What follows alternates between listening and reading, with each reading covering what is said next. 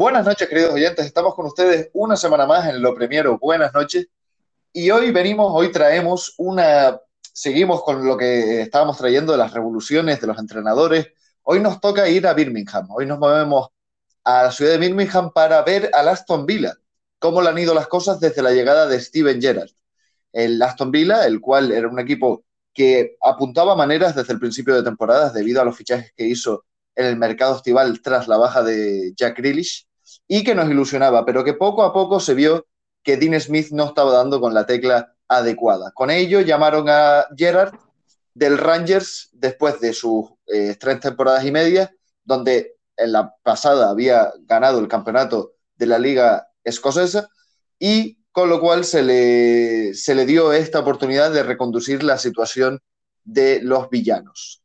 Entonces, con nosotros, Sergio, como siempre, ¿cómo estamos? Hola, buenas noches, ¿qué tal? ¿Cómo estás? Un día más aquí. Buenas noches, muy buenas noches. Feliz año, es el primer programa del año, por cierto. Exacto, igualmente para ti, Edu. Feliz año. Bueno, pues creo que nos traes por ahí algún que otro dato, algún que otra eh, diferencia entre el Aston Villa de Dean Smith y este Aston Villa que por supuesto se nota el cambio y se nota la mejoría de la mano del, del inglés de Steven Gerrard. Sí, así es. Como bueno, bien dijiste, es la tercera entrega de esta serie en donde estamos eh, bueno, analizando un poco cuáles han sido los cambios de, bueno, con respecto a antiguos entrenadores, cuál es la situación en el presente. La primera de todas fue la del Crystal Palace, pasando de Roy Hodgson al actual entrenador Patrick Vieira, un exfutbolista, un ex mediocentro, como es hoy el caso de Steven Gerrard.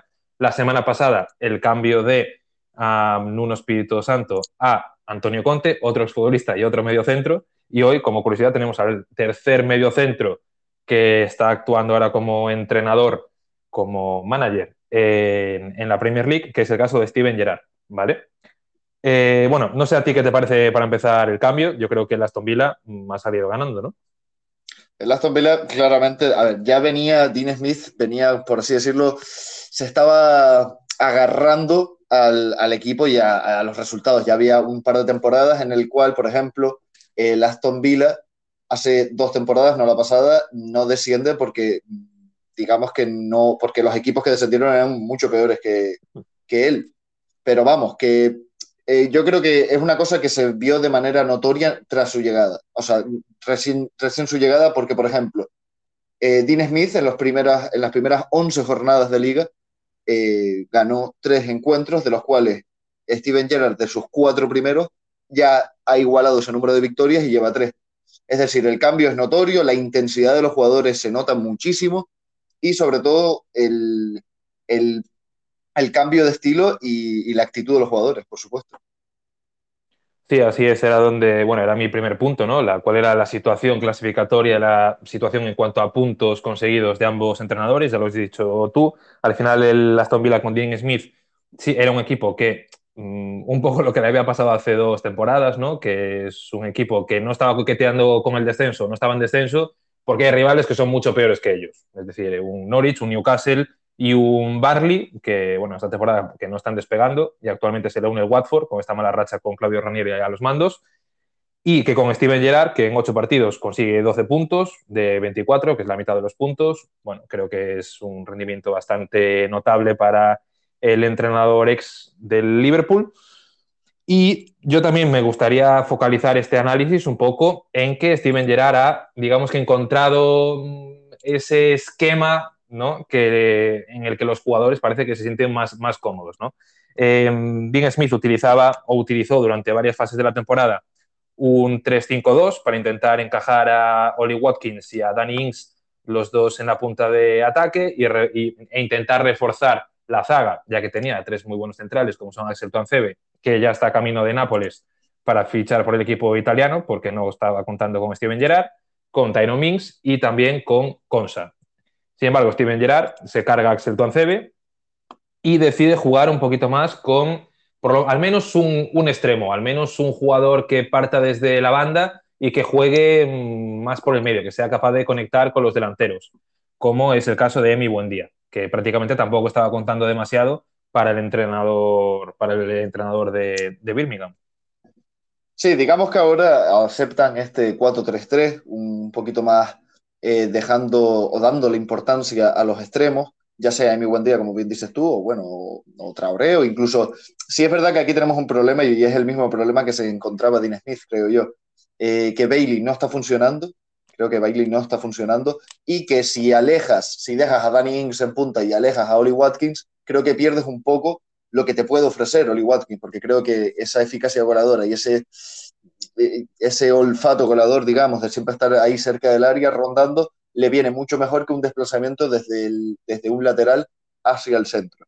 También me gustaría destacar esa, esa tripleta o ese, ese tribote que, que, se dice de Douglas Luis, McGinn y Ramsey, que creo que el joven Ramsey está haciéndolo muy bien, creo que está sabiendo imponerse a jugadores como podría ser Sansón, por ejemplo, y, creo que lo está haciendo muy bien.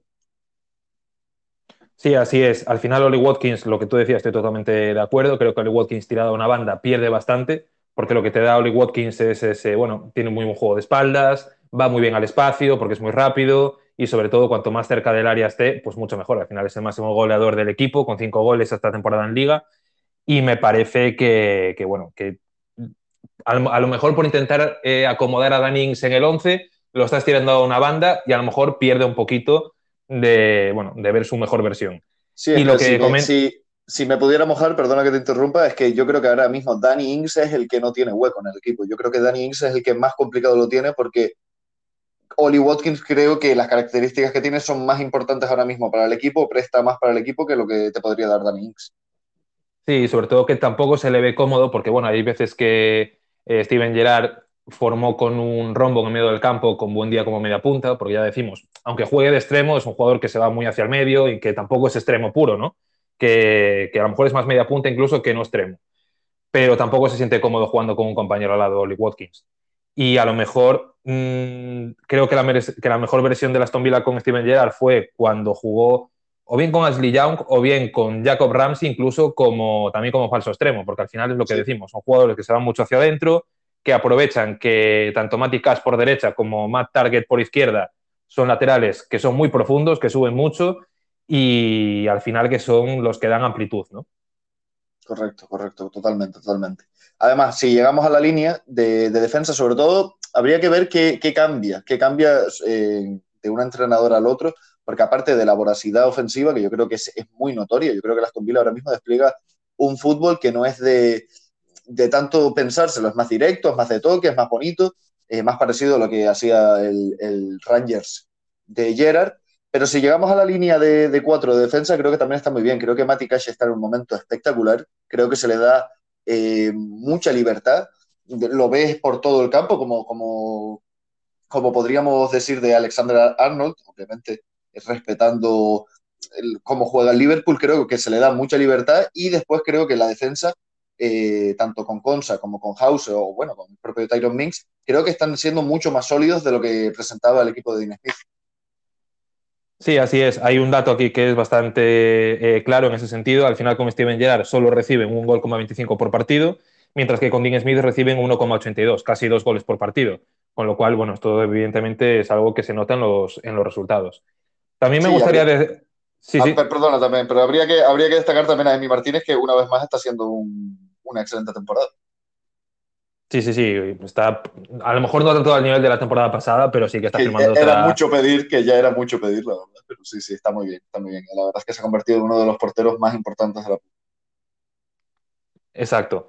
Y, nada, yo lo que quería añadir es que, por ejemplo, si, no, si buceamos un poquito por los datos que, que tenemos de la Aston Villa de Steven Gerrard, sí que hay datos que, sin embargo, que mm, a, lo mejor no se ven tan claros viéndolos en el partido, pero tienen su contexto, ¿no? Por ejemplo, vemos que el, que Aston Villa de Steven Gerrard tiene menos posesión de balón que el de Dean Smith, con un 41,6%, en el caso del entrenador del ex de Liverpool.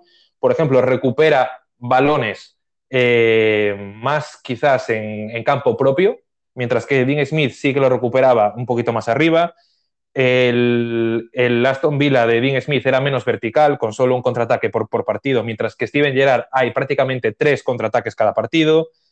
Eh, Steven, el Aston Villa actual entra menos veces en el área rival, pero yo creo que selecciona mejor cuando entrar, porque es cierto que Dean Smith, que em, había muchas veces y aquí un hilo con, lo que, con la conclusión y con el contexto que, que yo quería sacar, y es que muchas veces el Aston Villa de Dean Smith iba perdiendo, entonces, ¿qué pasa? Que sí, que entraba mucho más al área, pero con balones que no eran tan claros como los de Steven Gerrard. Al final, lo comentábamos en alguna píldora, que el Aston Villa de Dean Smith era mucho balón por banda, intentar acumular gente en el área y meter el balón fuera como fuera.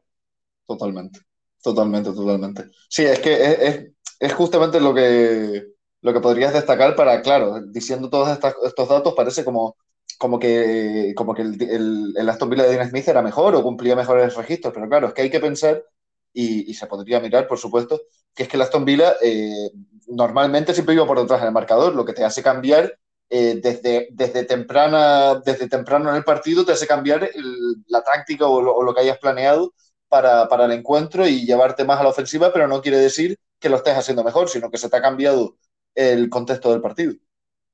Sí, y de hecho, la última parte, o una de las últimas partes de mi análisis, precisamente residía en, residía en esto, ¿no? En las situaciones de partido. Con Dean Smith vemos que eh, Aston Villa era un equipo que si empezaba ganando, posiblemente ganara el partido, y si empezaba perdiendo, posiblemente fuera incapaz de voltear el resultado. ¿Por qué? Porque de los 11 partidos que jugó el Aston Villa con Dean Smith, empezó ganando en cuatro de ellos, de los cuales solamente perdió en uno contra los Wolves. Y siempre que empezó perdiendo, al final acabó mm, derrotado en seis ocasiones y solo fue capaz de empatar en una de esas. Es decir, es un equipo que, lo que decíamos, que en caso de ir perdiendo intentaba, meter, que era la mayor parte de los partidos, intentaba meter el balón al área rápidamente y ese recurso no le servía para darle la vuelta a los partidos. Sin embargo, con Steven Gerrard, de los ocho partidos que lleva el entrenador inglés, em, en cinco de ellos ha empezado ganando, de los cuales tres de ellos ha acabado con victoria y dos de ellos le remontaron, con lo cual es algo que el, que el Aston Villa actual, que no son todo. Eh, que no son, vamos, no son, no son todo flores para este equipo, sino que es una situación del, del, partido que ellos deben de también analizar y ver por qué, que porque a lo mejor conceden demasiado o se van pues, eh, bueno, a lo mejor repliegan de, demasiado, bajan el bloque y si atendemos a las ocasiones en las que va perdiendo el, el, el Aston Villa de, de Steven Gerrard, ha habido una ocasión de estas tres que sí que ha sido capaz de remontar. Con lo cual, bueno, mm, digamos que los partidos son para el espectador un poquito más movidos. ¿no? Sí, es que se nota, además es que se nota muchísimo, porque yo por lo menos estoy disfrutando muchísimo de ver ahora mismo la Aston no era lo, de antes, digamos, pero, pero sí es verdad que hay cosas que, mejorar y hablando un poquito más de, de proyectos futuros, sí que dan ganas, dan ganas de que Gerard se quede aquí. Eh, se quede en, en Birmingham un par de años intentando hacer un proyecto deportivo curioso, porque yo creo que existen los mimbres necesarios para poder hacer eh, un proyecto, proyecto curioso. Hay jugadores, eh, hay una idiosincrasia muy buena dentro del equipo, el estadio, lo que ha sido, lo que no. Em, y bueno, creo, creo que de momento es el, el uno, un entrenador ideal y mira que pues no confiaban, por ejemplo, que sonó también en Eddie Howe, que igual tenía más experiencia y demás, y se arriesgaron, pero de momento les está saliendo bien, por supuesto. Exacto, y también quiero destacar, ya para, ya para acabar, ¿vale, Edu? Eh, el aspecto psicológico, y creo que es uno de los motivos por los cuales también el Aston Villa apuesta por Steven Gerrard. Y es que la situación con Dean Smith era, bueno, de cinco derrotas consecutivas hasta que lo cesan, y cuando, eh, bueno, cuando llega Steven Gerrard, eh, al final, el primer partido contra el Brighton, bueno, pues cambia la, la, dinámica y el hecho de que te entrene una leyenda del fútbol inglés como es Steven Gerrard, hace que los jugadores, pues bueno, intenten psicológicamente que puedan, eh, digamos, salir de ese bache en el que estaban inmersos. Sí, sí, además es, es, lo bonito, lo curioso de esto, que traemos aquí los datos y las métricas y demás, pero es que viendo el partido nada más, anímicamente notas un equipo totalmente distinto. O sea, notas un equipo que presiona mucho más, que tiene más equipo, digamos, más, tiene más ganas de jugar, tiene, se lo pasa mejor, es normal, un equipo con más confianza, un equipo mucho más enchufado. Exactamente, exactamente, mucho más enchufado, que es normal cuando te lo da. Y yo creo que esto es el factor experiencia que te puede tener un, un jugador barra entrenador ahora mismo que lleve tantos, tantos partidos en la élite y tantos, porque te da esa seguridad de, de, mira quién es y mira lo que ha hecho. Entonces puede ser que se, que se esté reflejando. Con lo cual, si ya si te parece, vamos a pasar ya al siguiente segmento del podcast, que de hecho está bien ligado porque eh, si lo dejamos donde lo habíamos, si empezamos donde lo habíamos dejado, nos toca hablar del Liverpool. nos toca hablar de cómo, de cómo puede afrontar este Liverpool el mercado invernal.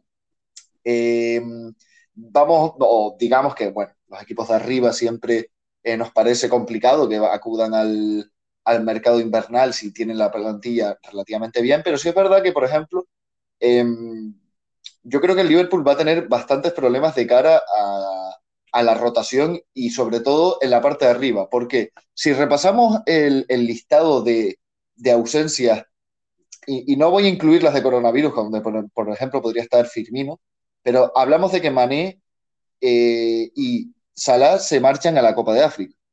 Y hablamos de que tanto Minamino como Origi están lesionados hasta finales de enero.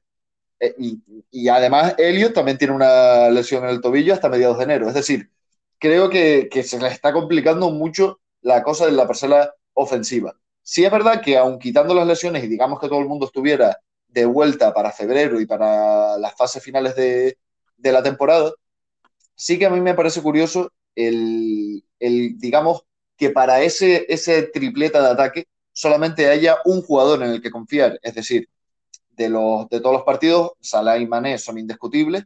Y luego estaría Diego Jota ya por encima de Firmino, pero sí es verdad que Firmino entra eh, muchísimo la rotación. Lleva 11 partidos jugados, con 4 goles y 4 asistencias. Con lo cual, no, con 4 goles y 2 asistencias, disculpa.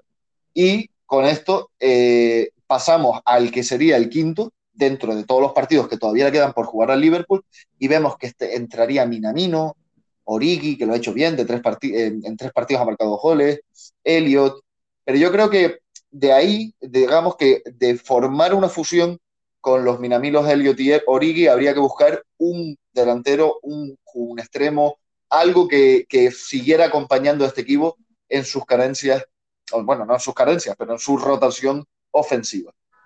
Eh, con esto te voy a dejar paso a ti y me guardo el nombre para después.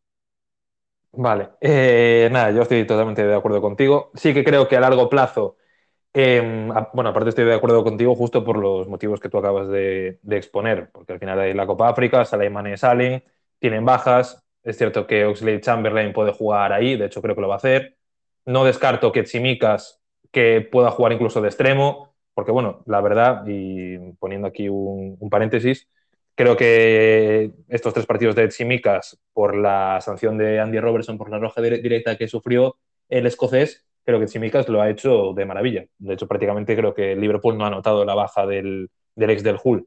De, de Entonces, hecho, desde, desde, principio de temporada yo creo que lo ha hecho bastante bien. Yo creo que cuando ha salido lo ha hecho bastante bien. Sí, sí, es, exacto, por eso. O sea, creo que es un fichaje totalmente acertado. Y de ahí también quiero hilar con mi con algo que yo creo que necesita Liverpool, que es un lateral derecho suplente, que tenga el rol de Simicas, que bueno, ya pensaremos cuál es, porque creo que encontrar un sustituto para Andy Robertson es bastante más sencillo por perfil de lateral que, que, existe en el mundo, digamos, porque Alexander Arnold creo que es, un, que es único. Rhys James puede a lo mejor cumplir ese rol y poco más. Entonces creo que va a ser bastante más, bastante más complicado. Y para los puestos de ataque, pues acabo de ¿por qué no pensar en Daniel Starrich, que vuelva mm, cedido seis meses, que está ahora mismo en, jugando en la Liga Australiana, en el Perth Glory? Y bueno, podría ser una opción. Ya sé que, que te estás riendo mucho porque te parece, vamos, eh, a ver, ¿por horrible qué horrible no? este fichaje, pero. ¿Por qué no? Pero cuanto menos me, me dirás que es curioso que vuelva Daniel Starrich al Liverpool. Sí, no, pero bien, bien. Sé por dónde van tus, tus tiros, algo, una, una sesión, algo un poquito más que no conoce el club, tan... conoce el entrenador. Exactamente, y que igual no lleve tanto, tanto desembolso de, de, dinero que es justamente donde me voy a ir yo, que igual puede ser que me esté pasando un poquito con esto, pero yo me voy a ir a, a Castellón y me voy a ir a Villarreal y me voy a intentar traer a Arnaut Danjuma. Danjuma, Uf, me encanta, pero yo creo que no lo sacas de Villarreal ni, vamos, ni atracándolos. Eso es lo que pasa, que yo creo que acaba de llegar y tal, pero creo que lo está haciendo súper bien. Creo que es un jugador que, que, va a destacar muchísimo. Es joven, tiene 24 años. En 18 partidos jugados lleva 9 goles y 3 asistencias. Es totalmente el referente en ataque del Villarreal, que digamos que tiene su, su, eh, eh, su competencia arriba. Pero sí que me gusta porque aparte de, de que creo que el Villarreal no está donde le gustaría estar y donde yo creo que Dan Yuma se, pensaba que podría estar el Villarreal, está en décima posición, eh, volvería a, a, donde ya estuvo, porque ya él eh, estuvo la temporada pasada en el Bournemouth, se hizo un traspaso relativamente barato de 20 millones, 23 por él, con lo cual eh, no me parecería tan, tan raro y sobre todo porque yo creo que una oportunidad para él de este calibre, de que te llame el Liverpool, creo que se podría eh, explotar. Pero bueno, sí es verdad que podría ser raro ya que solamente lleva seis meses en el club español. Sí, por unos cuantos millones saldría, yo creo. 40. Yo creo que por 40, 35, 40 te lo podrías llevar. Bueno, eh, con esto y también, que es la, pena que tenemos de estos equipos, porque lo, lo, dicho, la verdad es que los equipos que vamos a analizar hoy, la mayoría estamos rebuscando lo que, lo que necesitarían porque son equipos bastante top y no nos podemos, y tan top que nos vamos al primer clasificado de la Premier League y nos vamos a ir al Manchester City de, Pep Guardiola, que ya se va alejando de sus eh, competidores en la liga y que tiene un equipazo, tiene un plantillón, por supuesto. No se ha visto muy golpeado por las lesiones y creo que puede ser una gran temporada como la está haciendo en todas las, en todas las competiciones y con algo de rotación. Entonces te voy a dejar a ti primero que intentas analizar a ver qué le podría hacer falta, eh, qué le podría hacer falta a este Manchester City para el mercado de invierno. Pues un poco la situación que comentamos la, pasada semana con el Chelsea y un poco la situación de Liverpool si no tuviera esas bajas por la Copa África, que es absolutamente, creo que no tiene ninguna carencia prácticamente para ahora, para invierno, pero sí que creo que ya pensando también en verano, yo creo que hace falta un lateral derecho suplente de Kyle Walker y tú dirás, pero si tiene yo a Cancelo, Sí, pero yo creo que yo Cancelo juega mucho mejor en banda izquierda que no, que no como lateral derecho. Porque creo que el papel de Kyle Walker o el rol de lateral derecho con Kyle Walker me parece que es insustituible. Em, entonces creo que un lateral derecho suplente para no mover a Joao Cancelo de la izquierda a la derecha, creo que es totalmente necesario. Y además también creo que un extremo izquierdo creo que también sería bastante, bastante necesario. ¿Por qué? Porque ya Grillis desde el minuto uno dijimos, creo que tanto tú como yo, que no nos convencía su fichaje, que no lo entendíamos mucho, sobre todo por la cantidad se está Complicando, se está complicando el fichaje de Jack Grealish, hay que darle tiempo, todavía joven y, y, se le van a dar oportunidades, pero ya se está asomando que de primeras no, no está funcionando tanto como querrían, vamos, digo yo. Exacto. Yo, a, por ejemplo, a Phil Foden sí que me puede encajar como extremo izquierdo y de hecho creo que lo ha hecho muy bien pero a lo mejor me gusta más como falso 9, posición donde también juega Bernardo Silva. y Raheem Sterling, hay periodos del año en el que está, hay otros periodos en los que parece que no cuenta mucho para Guardiola, es decir, es bastante irregular en el tiempo para Pep Guardiola. Entonces, bueno, creo que hace falta en esa posición un extremo izquierdo de verdadera élite que sea insustituible en las grandes citas, como puede ser, por ejemplo, Riyad Mahrez en banda derecha. Pues sí, por ejemplo, por ejemplo. ¿Y nos traes un nombre? No, no traigo absolutamente a nadie. Porque como ya, no, no, como es para ver a verano, pues bueno. Ah, vale, vale, perfecto, eso así. Pero bueno, que, siempre viene bien, siempre viene bien ofrecer algo para que para jugar un poquito con lo que estamos diciendo. No te vas muy lejos de lo que yo quería, pero sí que em, a mí me gustaría ya que Cancelo empezara a jugar por su banda de manera regular, como está haciendo esta temporada, mucho más que las anteriores, y eh, viendo que, por supuesto, Kai Walker, sabes que es un jugador que me encanta y creo que tiene. Es que es el jugador más potente de, de los últimos tiempos en, en, todas sus características. Pero sí que me gustaría empezar a dejar a Cancelo ya por su banda natural. Creo que al final, eh, por mucho que haga bien esa incursión siempre hacia el, hacia el, centro del campo, creo que se le podría dejar por ahí. Ya está llegando a los 28 años. Creo que, que se, le puede, se le puede ir dejando por su, por su banda. Con lo cual, traería eh, un lateral izquierdo algo que ayudar un poquito, porque ya que digamos que usted puede jugar Walker y Cancelo, y Cancelo puede jugar por los dos, sí que en el lateral izquierdo me falla algo, porque el Sinchenko a mí no me convence mucho, sé que lo hace eh, relativamente bien, pero no me convence mucho a mí para, la, para el potencial o para la competencia que tiene a su alrededor. Con lo cual, me voy a ir a Lisboa y me voy a ir al Benfica y me voy a traer a Grimaldo para que pueda competirle al puesto bueno, competirle, sí, para que pueda ayudar a la rotación, porque creo que es un jugador bastante creativo, creo que se asocia bien con todo el mundo, tiene bastante técnica, tiene ese, eh, eso que se le da en la escuela Barça, ¿no? De, de, mucho toque, creo que se puede orientar bien hacia el centro, creo que incluso podría jugar de interior. Y bueno, que esta temporada lo está haciendo bastante bien. Sí, es verdad que no parece que sea un fichaje para abordar en invierno, pero bueno, yo creo que, que se podría por lo menos mirar, ya que es una oportunidad grandísima para él. Sí, además sería, bueno, creo que el City ya tiene bastante experiencia negociando con el Benfica, como los casos de Ederson, de Rubén Díaz y, bueno, no sé si alguno más. Bernardo Silva fue ex del Benfica, ¿no? Entonces, bueno, sí. Y, pero bueno, eh, sí, te lo puedo comprar perfectamente. Con el tema del rol de Cancelo, sí que, bueno, podríamos discutirlo otro día. Sí, además es que, siempre te lo comento.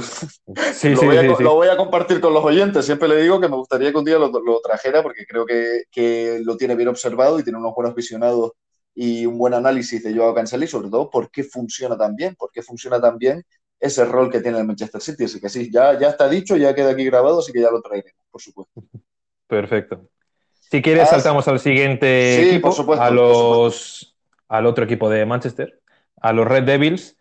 Y mm, yo, desde aquí, bueno, creo que lo que más necesita este equipo es, eh, quizás a largo plazo para verano, eh, un lateral derecho, no sé si suplente o incluso que le dispute el puesto a, a Juan Bisaca, un poco lo que pasa en el lateral izquierdo con Luxo y Alex Teles, que bueno, los dos actualmente con Ralf Ragnick están bueno, pues disputando ese puesto de titular en el carril izquierdo, pero creo que lo que más urge es evidentemente un medio centro. Entonces, mmm, he pensado en un medio centro que puede ser élite, que no está contando con muchos minutos por la situación de su equipo, porque es pues, de los más completos de Europa, que no es otro que Marc Roca en el Bayern de Múnich y que podría sustituir precisamente a un Nemanja Matic que ya, bueno, pues ya tiene sus años y que ya creo que le cuesta bastante sostener al equipo él solo. Me gusta mucho. Me gusta. Lo único, si te puedo poner un pero, es que no sé cómo estará, porque como lleva sin jugar no sé cuánto tiempo, la verdad que está jugando súper poco desde que fichó del español al Bayern de Múnich, pero, pero sí, me gusta, me gusta. Además, eh, podría eso, suplir el rol de, de Matic, que poco a poco su carrera yo creo que ya está, ya, ya ha pasado sus mejores años y está llegando a su fin. Sí, y además juega poco, pero últimamente, bueno, creo que jugó ya algunos, más, algunos minutos más de lo habitual por lesiones en el Bayern de Múnich. E incluso Nagelsmann, en varias ruedas de prensa, digamos que ensalzó su figura, ensalzó su trabajo y, bueno, dijo que, que muchas veces como que le ponía difícil el hecho de que, de, que no contara tanto con él porque que lo hacía muy, muy bien. Sí, sí, no, e, es muy entregado. Yo además he escuchado entrevistas de él y, y, lo lleva todo, no se ha dejado llevar, digamos, por, por esta es que al final vino como un gran fichaje, se, pagó bastante por él, no es que fuera a fin de contrato ni nada por el estilo. Y no se ha contado prácticamente eh, nada con él, así que sí, me gusta, me gusta. Te lo compro. Además, es la misma posición que venía a mencionar yo, porque yo creo que ahí algo está pasando, algo está pasando en este equipo, que por cierto, me gustaría como una curiosidad mencionar que hoy, 3 de enero del 2022, está jugando Phil Jones al lado de Barán en el partido que enfrentan al Manchester United contra los Wolves, que queda aquí grabado. Llevaba dos años sin jugar. Pero, eh, volviendo al tema, eh, estoy totalmente de acuerdo contigo. De hecho, sabes que, por ejemplo, a mí, a mí McTominay es intocable, pero ya los Pogba y demás creo que, que, sí, que son bastante eh, movibles, digamos. Entonces, si es verdad que ahora eh, Ragnick está jugando un 4-4-2, yo creo que esto no se quedará en el tiempo. Puede que sí, veremos. Veremos si llega alguien, un acompañante para Cristiano, que no sea Cavani, veremos. Pero sobre todo sí, esa posición. Y para esa posición yo traigo el nombre de Rubén Neves. ¿Por qué? Porque yo creo que es el, el jugador que, digamos que lleva jugando tanto tiempo, no, no tiene mucha lesión, sabe lo que es eh, hacerse 40 partidos al, a la temporada, sabe lo que es tener una buena continuidad, mantener el nivel y ese aguante físico que, que es necesario y creo que, podría ser una buena incorporación y sobre todo para aguantar en, en, esta, en esta segunda parte de la temporada.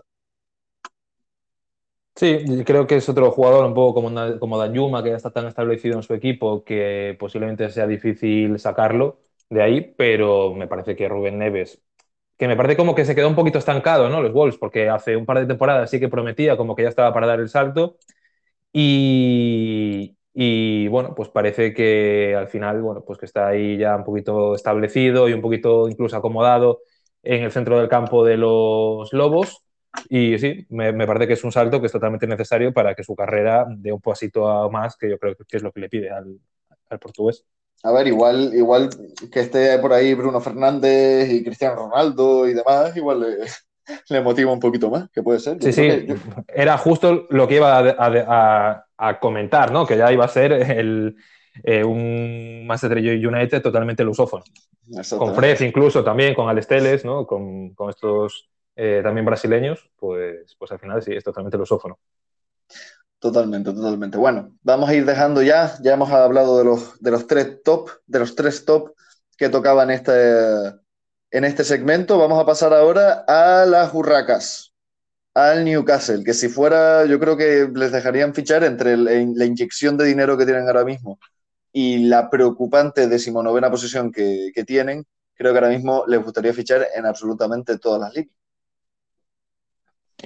Sí, así es, pero yo creo que lo que más necesita las Urracas es eh, gente atrás, porque la defensa es un auténtico desastre, tanto en las posiciones de lateral como en la posición de central. Yo para aquí tampoco me he arriesgado demasiado, son, he traído jugadores que están sonando y que prácticamente ya tienen hechos, como es el caso de Kirian Trippier, que además te puede jugar en los dos perfiles. También tú el otro día lo, lo pusiste para el Chelsea, había un rumor que estaba entre el Newcastle y el Chelsea, así que mira, al igual te aproximas ahí. Madre mía, ¿eh? estamos, estamos dentro ya de, sí, sí, la rumorología. Y después, para la posición de central, pues no, puede ser otro que Tarkowski. Ya solo porque, bueno, es un jugadorazo, me parece que puede, eh, bueno, evidentemente mejora el nivel de la, defensa del Newcastle. Y además, ¿por qué? Pues porque eh, le quitas a un central y a un jugador totalmente top a un rival directo por la salvación como es el Barley. Eso te iba a decir que me gusta. Es, un, es, un, es un dos en uno al final. Pero habría que ver si el Barley dice, vale, te lo dejo ir para que me compliques más mi salvación. Pero bueno, sí, sí, sí, estaría muy bien. Puede ser que con muchos millones por delante el Barley tampoco tenga mucha opción de decirle que no a nadie. Así y estaría feo por parte de Tarkovsky aceptar esa oferta, también te digo. Como estandarte del, Barley. de los Clarets.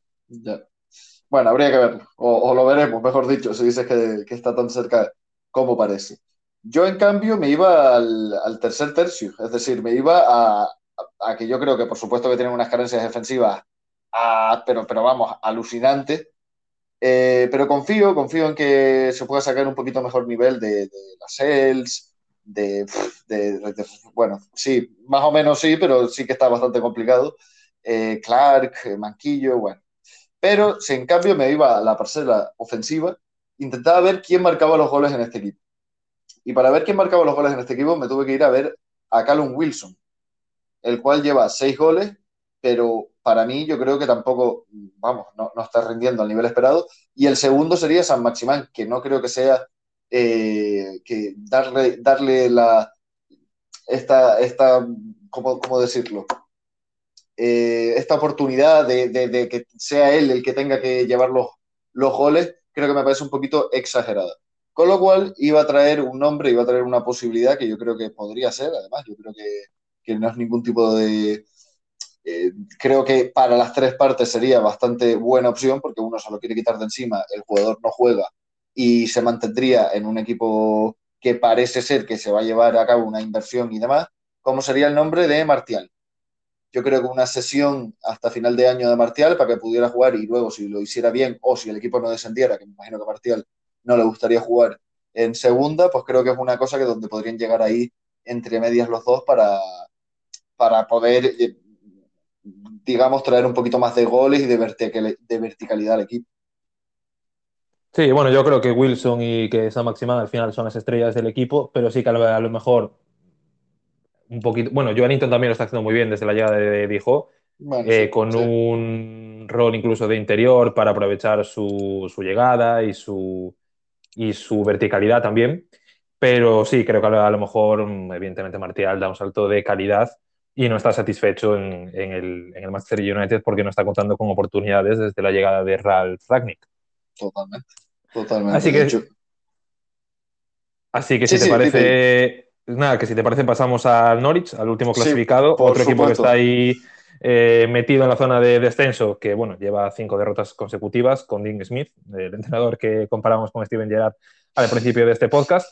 Y nada, no sé qué, traes tú. Bueno, yo, mira, para, para, decir algo voy a repasar rápidamente, porque además ya nos estamos comiendo un poquito de tiempo de programa, voy a repasar los resultados de los últimos cinco partidos. Crystal Palace 3, Norwich 0. Norwich 0, Arsenal 5. Norwich 0, Aston Villa 2. Norwich 0, Manchester United 1. Tottenham 3, Norwich 0. Es decir, creo que claramente se, se ve cuál es el gran problema del Norwich City esta temporada, que es que no le marca un gol ni al arco iris. Y que a eh, ellos que le caen panas tras panas, porque veo 5, 3, eh, otra vez 3. A ver, creo que no solo tiene un problema, creo que, creo que tiene un, problema en cada área, pero. Tiene varios, tiene varios, pero bueno, algún 0-1 contra el United y 0-2 contra Aston Villa hubo, pero claramente lo que no se puede depender es de una temporada más, porque esto ya pasó en su día, es depender de que Puki te saque todos los goles de, en, la Premier League. No puede ser. y de Puki que, sinceramente, esta es mi opinión personal y totalmente subjetiva, para nivel de Premier League, para mí va bastante justito. Va justito, pero es que luego para Championship es Maradona. Eh, es, complicado. Tienen que buscarle una, división ahí entre las dos. Sí, sí. Igual que al Norwich, igual que al propio Norwich. Porque igual que al propio Norwich. exactamente, sí, sí, sí, totalmente, totalmente. Bueno, pues dicho esto, entonces era obvio que se necesitaba algo de, de pólvora arriba. He intentado buscar algo que no fuera muy, muy alocado, porque yo dudo mucho que el Norwich pueda hacer movimientos muy alocados en este invierno debido a su posición y a su economía. Eh, y me he ido a la Ligue 1, me he ido al Clermont y me gustaría traerme a Mohamed Bayo, un delantero que en sus 17 partidos lleva 9 goles y 2 asistencias y que por detrás de las grandes estrellas, ya sea de Jonathan David y demás de la Ligue 1, es de los máximos anotadores del campeonato. Creo que podría ser una buena incorporación eh, sobre todo para eso, para darle un poquito más de vidilla a esa parte tan fundamental como, como es la de anotar goles, por supuesto. Sí, Mohamed Bayo, que bueno, está siendo una de las sensaciones, como bien dices, de la Liga y que va a jugar la Copa África con Guinea, que empieza, pues nada, el fin de semana que viene, el domingo, y que habrá que estar muy atentos. Un jugador eh, pues bastante corpulento, jugador de área, muy bueno, muy, bueno. A mí me, me, gusta mucho el bueno de Mohamed Bayo. Yo, tú te centras en uno de los problemas, yo me centro en el otro, que es a nivel defensivo, porque me parece que es un coladero. Sabes que no me gusta mucho Tim Krul, que me parece otro jugador que hoy en día me parece que va bastante justito para la Premier League. Con lo cual, creo que mm, yo pondría, comenzaría a poner los cimientos de, de, este equipo en la portería. Y por qué no una cesión de seis meses de un equipo, o perdón, de un portero que no está teniendo nada de protagonismo, porque estamos viendo a la mejor versión de David De Gea esta temporada, que es Dean, Henderson. Eh, no está jugando nada en Manchester United, es otra temporada perdida para él. Entonces, bueno, mira, me voy seis mesitos al este de Inglaterra, juego un poquito, incluso los puedo ayudar para subir el nivel de la portería. Al Norwich, al Norwich, ¿no? Exacto, y me voy a Norwich. Vale, vale, vale. creo, creo, que comentaste el Leicester, bueno, da igual. Em, no, no, al, este, al este de Inglaterra, dije. Ah, vale, vale. sí, sí. al Leicester de Inglaterra, no, no, al este, al este. Se nos estaba yendo la, la, la, pirula ya. Bueno, vale, vale, perfecto, perfecto. Es que, es que ya no, nos adentramos en el minuto 40 y ya ahí empezamos a, a, no entendernos bien. Bueno, pues sí, la verdad, estoy totalmente de acuerdo contigo, pero es que como para no estarlo, porque cualquier refuerzo en cualquiera de las líneas para este Norwich es todo un fichajazo. Así que, porque además acabas de decir una cosa curiosa, que crees que Tim Krul, bueno, los dos, tanto Puki como Tim Krul, no tienen nivel para la Premier League. Me gustaría que me dijeras dos jugadores que tienen nivel para la Premier League del Norwich City ahora mismo. Es que se lo estaba pensando ahora y estaba viendo que uno de los centrales, digamos, titulares normalmente es Ben Gibson, que me parece que va bastante justo. Otro es Grant Hanley, que me parece un poquito el mismo caso que Tim Krul y que Puki.